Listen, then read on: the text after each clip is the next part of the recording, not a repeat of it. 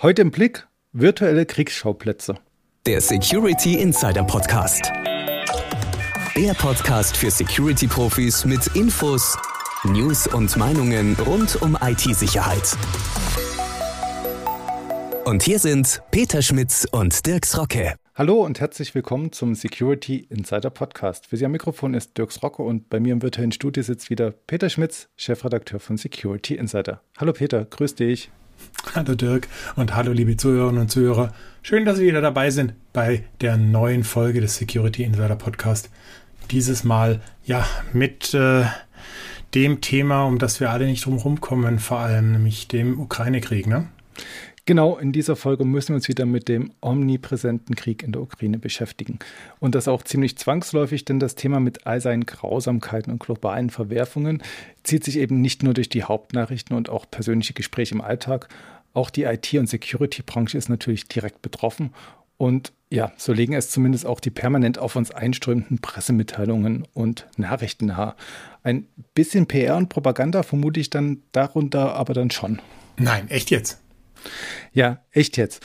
Und vergleichsweise einfach einzuordnen ist da noch eine Mitteilung von der Friedhelm Loh Group. Die meldete nämlich Ende März, Mitarbeiter und Inhaber hätten gemeinsam 600.000 Euro zusammengetragen und für die Menschen in der Ukraine gespendet. Als deutliches Zeichen für ihre Hilfsbereitschaft, wie es in dem offiziellen Text heißt. Klingt nach einer prima Aktion. Dass man das Ganze jetzt natürlich auch als PR und Virtual Signaling interpretieren könnte, ja, geschenkt. Ja, aber es ist doch wirklich ein schönes Zeichen, oder? Ist es tatsächlich. Kritischer wird es dann allerdings schon, wenn Hersteller ihr eigenes Geschäftsmodell mit dem Ukraine-Konflikt so verweben und auf die Agenda setzen, so ein bisschen mit Krampf. Und das könnte man zum Beispiel Vectra unterstellen, dem nach eigenen Angaben führenden Anbieter von Threat Detection und Response für Unternehmen, die auf hybride Cloud- oder Multicloud-Umgebungen setzen. Ja, und was haben die gemacht? Anfang April haben die eine Pressemitteilung voll harter und schmerzlicher Tatsachen verschickt und die Überschrift ging dann halt auch in dem Sinne weiter und lautete, Regierungen können uns im Cyberkrieg nicht retten. Also richtig schön martialisch. Darin warnte dann der Präsident und CEO von dem Unternehmen, Hitesh Shit, vor freiberuflichen Freibeutern im Cyberspace und erschreckenden Eskalationsszenarien. Zitat, der Ukraine-Konflikt lehrt uns, in die Cyberprävention zu investieren, nicht in ein Post-Hoc-Krisenmanagement. Jedes Unternehmen muss seine Cyber-Risikotoleranz überprüfen und seine Pläne zur Aufrechterhaltung des Geschäftsbetriebs für den Fall, dass Cyberprobleme den realen Betrieb stören. Tja, und wer dabei gern seine Hilfe anbieten wird, ist wohl unschwer zu erraten.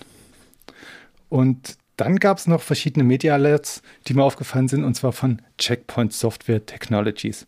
Exemplarisch greife ich jetzt meine E-Mail vom 25. März heraus, deren Titel mich dann doch massiv getriggert hat. Und das gebe ich jetzt auch hier gern zu. Jedenfalls hieß es darin, Cyberangriffe auf NATO-Länder über chinesische IP-Adressen seien um 116 Prozent gestiegen. Ja, und das ist jetzt auch sicher nicht so falsch. Nichtsdestotrotz ist das Ganze jetzt nicht nur ein NATO-Phänomen. Und verglichen zur Zeit vor dem Ukraine-Krieg waren die Angriffe auch anderswo hochgegangen etwa jetzt in Chile. Also wir erinnern uns an die 116 Prozent bei der NATO zusammen. Und Chile hatte einen Zuwachs von 568 Prozent, Bolivien sogar über 600 Prozent und Peru über 700 Prozent. Vergleichsweise glimpflich davon gekommen sind dann auch einzelne NATO-Staaten, wieder im Vergleich zu den 116 Prozent. Norwegen hatte nur 50, Kanada 43 und die USA sogar nur 23 Prozent Zuwachs. Und dann kann man aber noch betrachten den Zuwachs bei den direkten Kriegsparteien. Die ja, waren auch recht durchwachsen. Bei Russland waren vermerkt 106 Prozent, das lag jetzt ein bisschen unter der NATO. Bei der Ukraine 159 Prozent. Aber der russische Partner Belarus schlug mit über 400 Prozent sehr stark aus. So, was machen wir jetzt mit den Zahlen?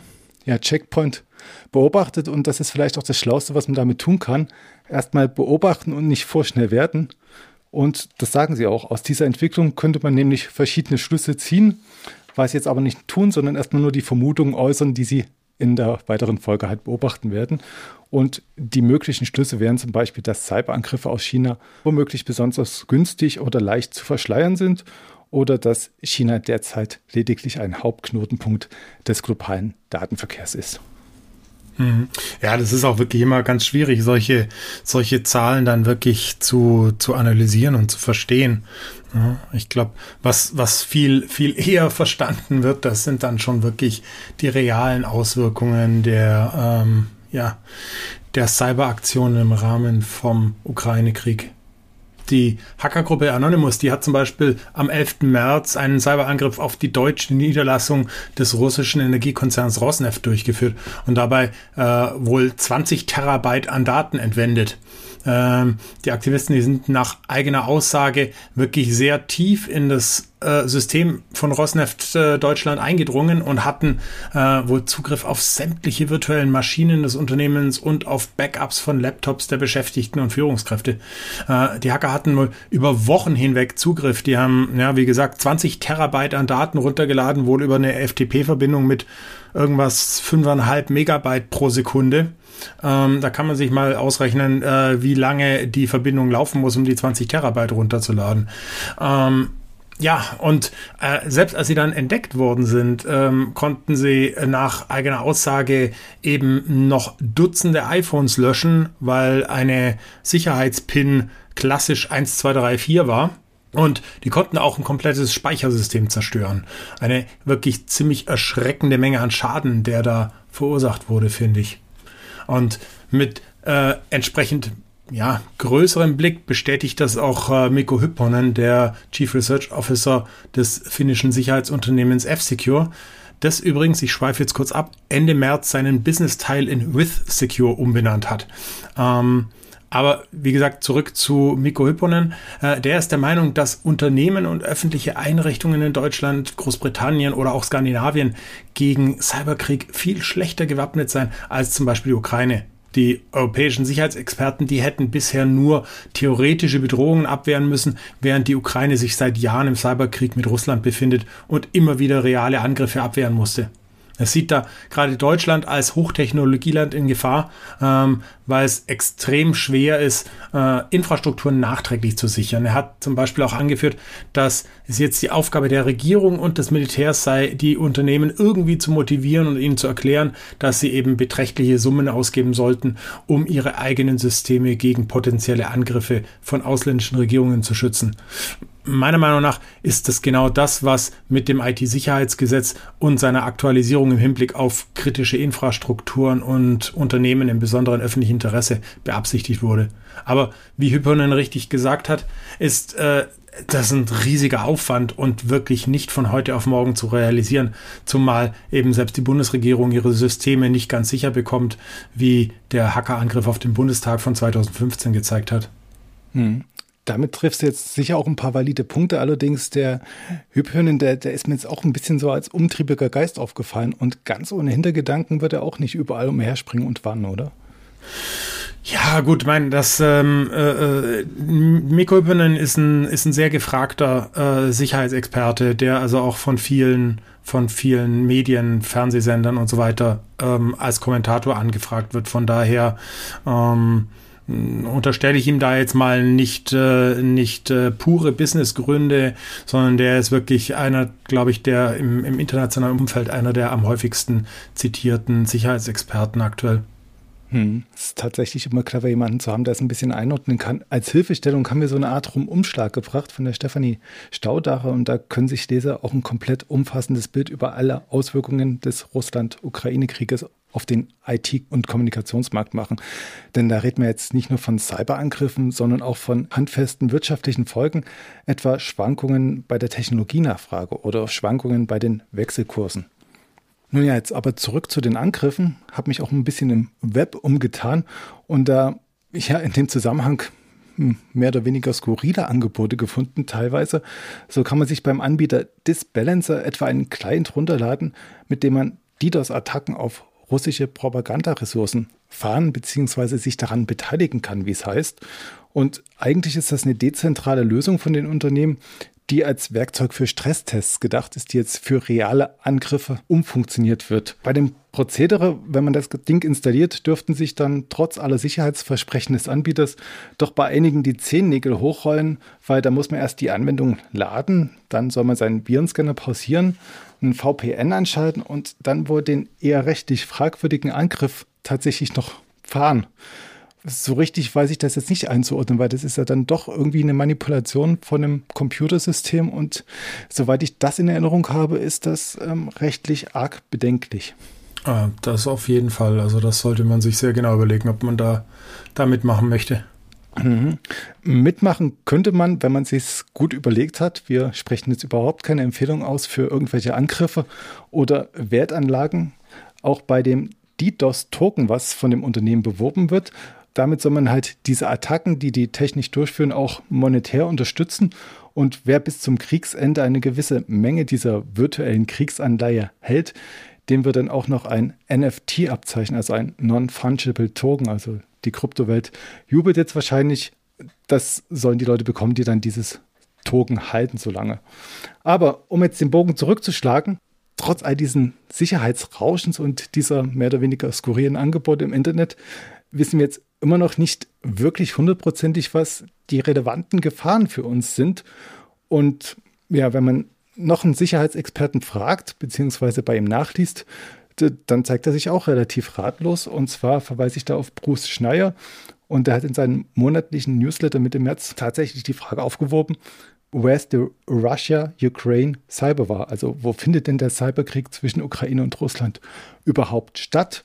Und als einzig wirklich geglückten Angriff wertet er die Ausschaltung von CASA-Terminals, also die Empfangsmodums für Satellitenkommunikation.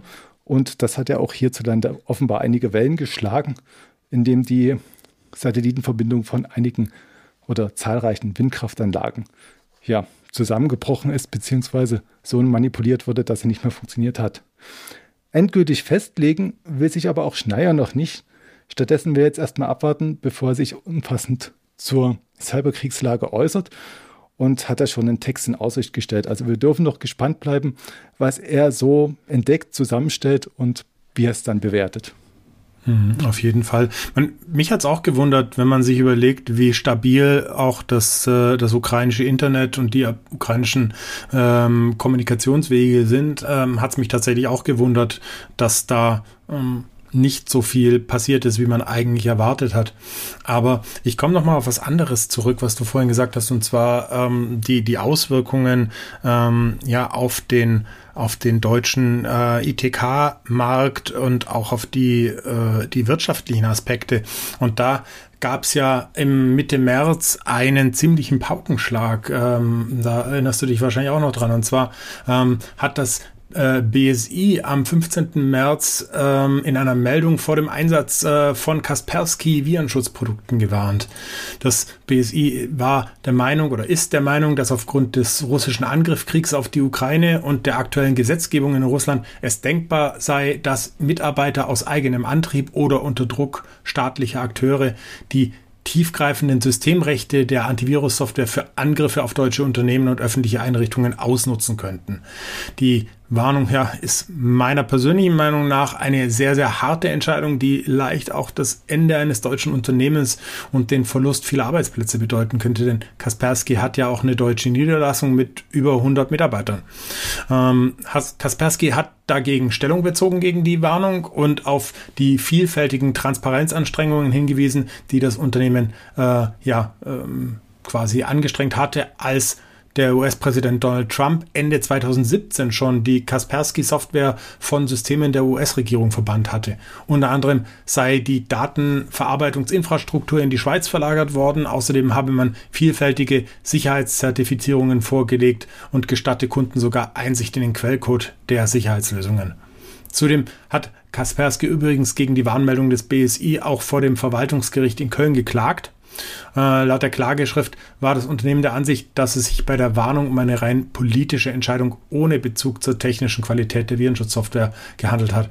Ähm, dieser Argumentation ist das Gericht allerdings nicht gefolgt. Die Befugnisse des BSI und die Definition der Arten von Sicherheitslücken, vor denen das BSI warnen darf, sind wohl ausreichend weit gefasst, um im vorliegenden Fall die Warnung zulässig zu machen. Das Gericht sieht das Vertrauen in den Hersteller nicht mehr in dem Maß gewährleistet, den es brauche, um Sicherheitssoftware mit so weitreichenden Systemberechtigungen noch zu empfehlen.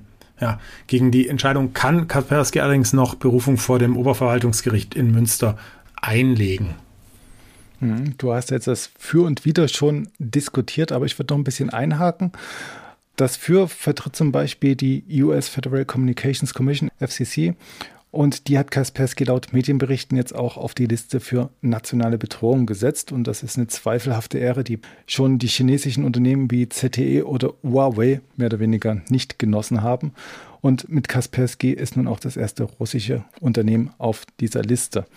Andererseits, und das fand ich mindestens genauso interessant, plädiert das britische National Cyber Security Center für eine individuelle Abwägung verschiedener Risiken. Also das heißt, hastige Kurzschlussreaktionen könnten womöglich mehr Schaden verursachen als Nutzen bringen. Also wenn ich jetzt die Software von Kaspersky einfach so rausschmeiße.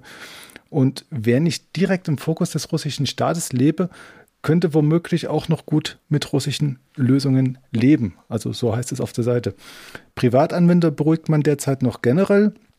Direkte Angriffe seien aktuell unwahrscheinlich und die Produkte ja vorerst als noch sicher anzusehen. Hm. Und was ist mit anderen Unternehmen und ja, gerade kritischen Infrastrukturen? Super Frage, die habe ich mir nämlich auch gestellt und hinter den Kulissen mal bei einem Zertifizierer für Kritis nachgeforscht. Und selbst in diesem Kontext gibt es anscheinend keine absolute Sicherheit. Geprüft und zertifiziert wird in der Regel nämlich nur, was für IT-Produkte genutzt werden und wie effizient die ihren eigentlichen Zweck erfüllen. Code-Reviews gelten hier schon als Kostenfaktor, den man am liebsten vermeidet und eine gezielte Suche nach Backdoors gibt es wohl auch nicht, so wie ich das mitbekommen habe. Hier kommen wir also auf genau den Punkt zurück, den wir schon im letzten Podcast mit Thomas Udemann und Thorsten Obanski von ESET besprochen haben. Welche Anbieter sind überhaupt vertrauenswürdig und welche Ausstatter können auch in Zeiten umfassender Handelsembargos noch zuverlässig IT-Systeme liefern? Ja, und genau an diese Frage knüpfen dann auch unsere weiteren Artikel zum EU Chips Act und kritischen Infrastrukturen an. Zur Einordnung mit dem EU Chips Act schlägt die EU-Kommission ein Maßnahmenpaket vor, um die Versorgungssicherheit, Resilienz und technologische Führungsrolle der EU im Bereich Halbleitertechnologien und Anwendungen zu sichern.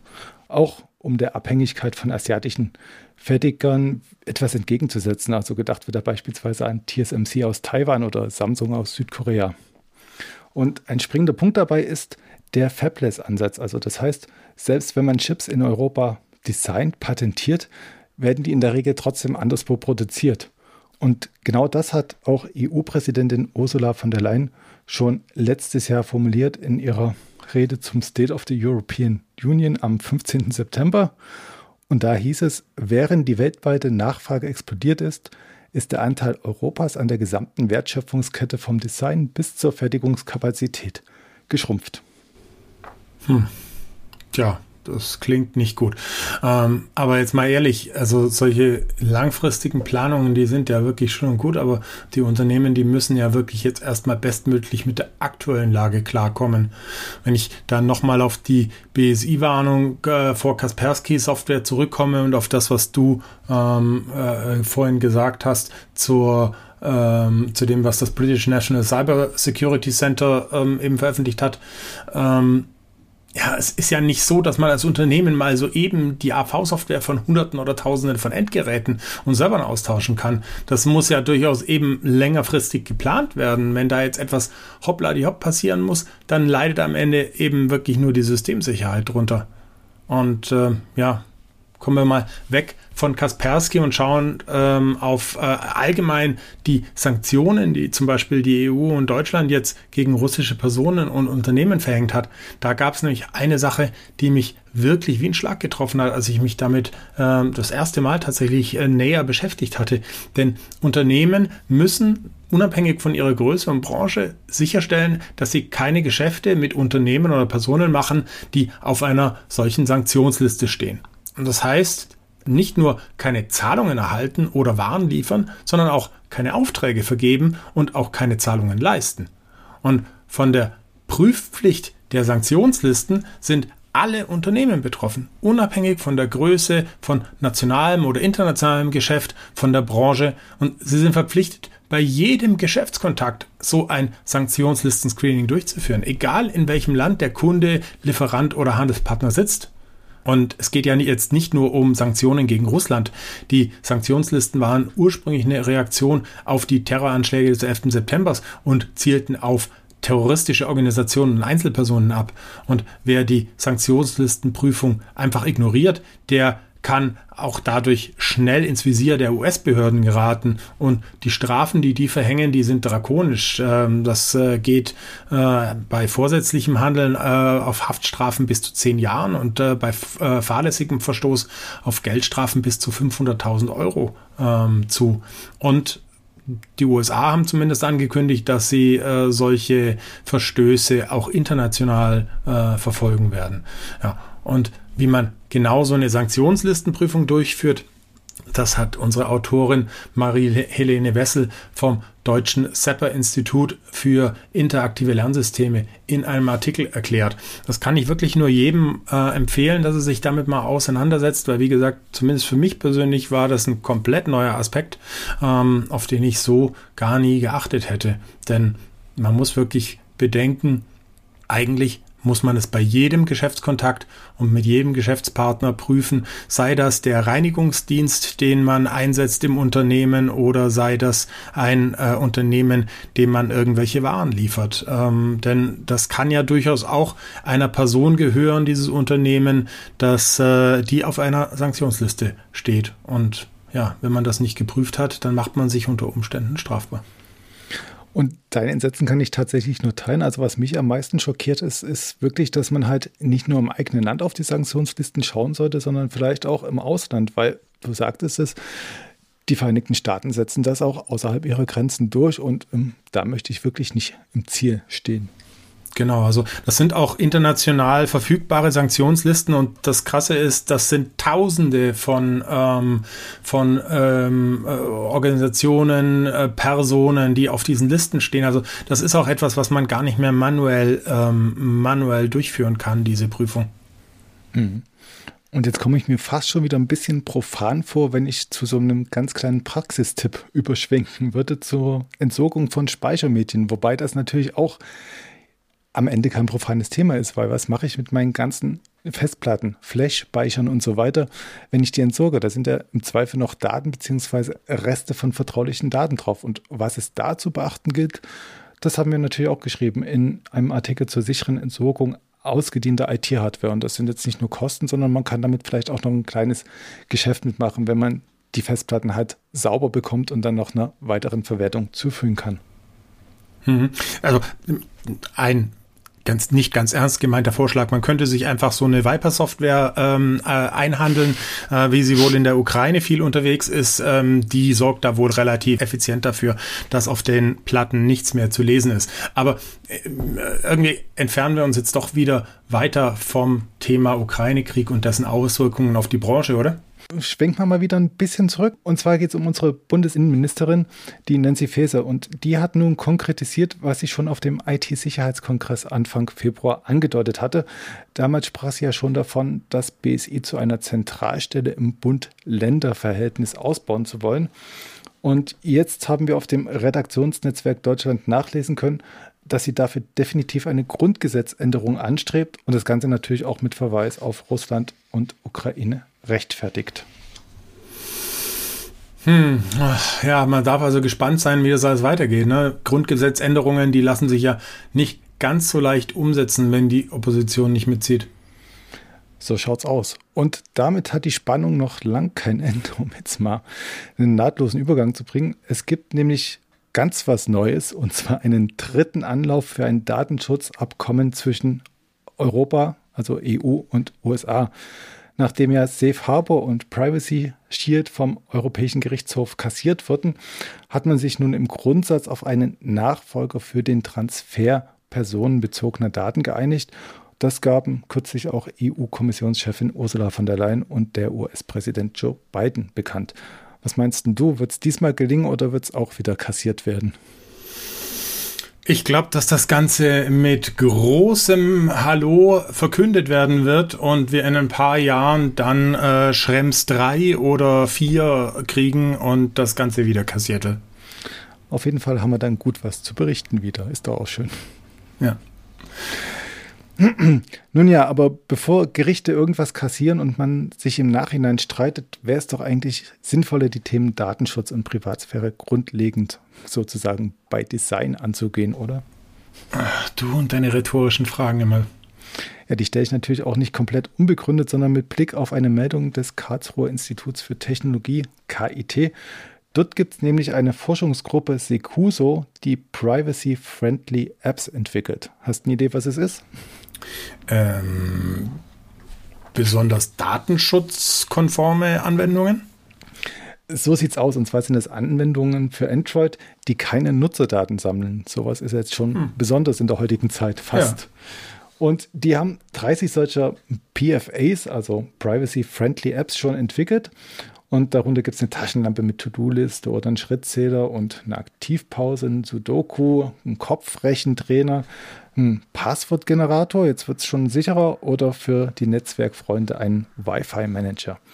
Und für die ganzen Apps gab es nun einen Digital Autonomy Award. Das ist jetzt auch wieder fast ein Zungenbrecher.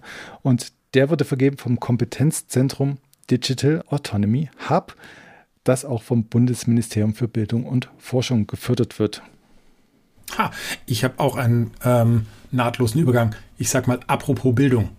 Ähm, die Europäische Sicherheitsinitiative CyberSec for Europe, die plädiert angesichts steigender Schäden durch Cyberattacken äh, dafür, vorbeugende Abwehrmaßnahmen in die Ausbildungspläne aufzunehmen. Der Professor für IT-Sicherheit der Frankfurter Goethe-Universität und Koordinator von CyberSec for Europe, Kai Rannenberg, der fordert, dass Deutschland bessere Ausbildungsinhalte braucht, die sich nicht allein auf die Technik beziehen. Er sagt, es gibt bereits Standards zu den Mindestanforderungen an Berufsausbildung, aber es gibt keine Festlegung, was Mitarbeiter wissen müssen, um sich an einen Rechner zu setzen. Ähm, kurzum, er fordert quasi, dass Security Awareness Einzug in die Berufsausbildung erhält. Ähm, ich unterschreibe das sofort und ich würde sogar noch einen Schritt weiter gehen und fordern, dass Security Awareness endlich auch in die Lehrpläne der Schulen aufgenommen wird. Ja, und zum Thema CyberSec for Europe habe ich auch noch einen. Und zwar haben die schon Anfang des Jahres einen fiktiven Sicherheitsvorfall durchgespielt mit Fachkräften aus der Praxis. Also das waren Techniker, IT-Experten und äh, Kommunikationsfachleute. Und die haben da halt geschaut in einem zweitägigen Training, wie man auf so einen Sicherheitsvorfall am besten reagiert. Und das haben die gemacht am Beispiel einer fiktiven Firma. Und das ist vielleicht auch ein Ansatz, um solche Probleme schon mal vorab durchzuspielen und wenn es dann so weit sein sollte, irgendwann gescheit darauf zu reagieren. Mhm, auf jeden Fall, das ist eine gute Sache. So, aber weil wir jetzt gerade bei Ausbildung und Bildung und Weiterbildung und Wissen sind, wärst du vielleicht so freundlich und würdest auch mal was für meine Bildung tun? Immer doch gerne. Und zwar, ich bin über folgenden Begriff gestolpert, der heißt SSE. Und sag mal, was ist denn da jetzt die neueste Bedeutung hinter diesem Kürzel? Äh, das ist einfach die Abkürzung für Security Service Edge. Na super, jetzt bin ich aber viel schlauer. Aber sag mal ernsthaft, was steckt denn dahinter? Also, ich fange mal kurz ganz am Anfang an und zwar bei dem Begriff SASE. SASE oder Secure Access Service Edge ist äh, quasi ein Architektur, Architekturkonzept, das von Gartner 2019 definiert worden ist und das WAN-Services, also Netzwerk, WAN, SD-WAN und Security-Funktionen als eine kombinierte cloud-basierte Lösung bereitstellt. Die Security-Funktionen, die wirken am Netzwerkrand, also an der Edge und lösen zentralisierte Sicherheitskonzepte beispielsweise über VPNs ab. Für Anwender, Anwendungen und Geräte gibt es identitäts- und kontextbasierte Zugangsmechanismen. Und zentrale Bestandteile von SASE sind eben das SD-WAN und Security Services wie Secure Web Gateways, Firewall as a Service, Zero Trust Network Access, sicheres DNS und Cloud Access Security Broker. Und Jetzt hat Gartner kürzlich aber auf einmal, tatsächlich ein bisschen überraschend, den 2022er Magic Quadrant für SSE, also Secure Service Edge, veröffentlicht. SSE ist quasi der Security-Teil des Architektursmodells SASE, ohne den SD-WAN-Aspekt. Und zu den be zentralen Bestandteilen von SSE gehören dann eben Zero Trust Network Access, Secure Web Gateways und Cloud Access Security Broker. SSE ersetzt also SASE nicht, sondern spiegelt lediglich den Security-Teil von SASE wieder. Das hast du jetzt gut erklärt, aber wenn das SSE tatsächlich nur eine Unterkategorie von der SESI-Architektur ist, wie kommt es denn dann, dass einige Anbieter rausgeflogen sind? Naja, rausgeflogen ist ja nicht ganz richtig, denn ähm, zum einen gab es gar keinen SASE Magic Quadrant. Den hat Gartner nie erstellt. Mhm. Äh, die haben nur den Begriff definiert. Und im Magic Quadrant für ähm, SSE hat äh, Gartner das eigentlich auch ganz gut beschrieben. Alle Firmen, die eben nicht im Magic Quadrant äh, für SSE enthalten waren, denen fehlte in der Regel mindestens eines der drei Kernelemente, also Secure Web Gateway, Zero Trust Network Access oder Cloud, Cloud Access Security Broker. Ähm, Gartner hat da auch zum Beispiel keine OEM-Partnerschaften zugelassen. Die Kernelemente müssen also wirklich vom jeweiligen Unternehmen kommen. Na, dann vielen Dank. Dankeschön. Da habe ich jetzt wirklich wieder was gelernt. Ich glaube, ich muss es mir bei Gartner nochmal genauer anschauen, dass ich es auch wirklich verfestige. Aber das war schon mal ein guter Einstieg. Dank dir. Sehr gerne. Ja, und ich glaube, das soll es jetzt auch für heute mal gewesen sein, weil wir sind schon wieder am Ende der Podcast-Folge angekommen. Liebe Zuhörerinnen und Zuhörer, ich hoffe, Sie hatten Spaß an diesem Rückblick auf die spannendsten Themen, die uns in der Security Insider Redaktion im März so beschäftigt hatten. Wenn Ihnen der Podcast gefallen hat, dann empfehlen Sie uns bitte gerne weiter. Wir freuen uns über jeden neuen Zuhörer und wir freuen uns natürlich vor allem darauf, wenn Sie bei unserer nächsten Folge wieder mit dabei sind. Bis dahin, bleiben Sie sicher, Bleiben Sie gesund. Bis zum nächsten Mal. Tschüss. Das war der Security Insider Podcast. Der Podcast für Security-Profis mit Infos, News und Meinungen rund um IT-Sicherheit.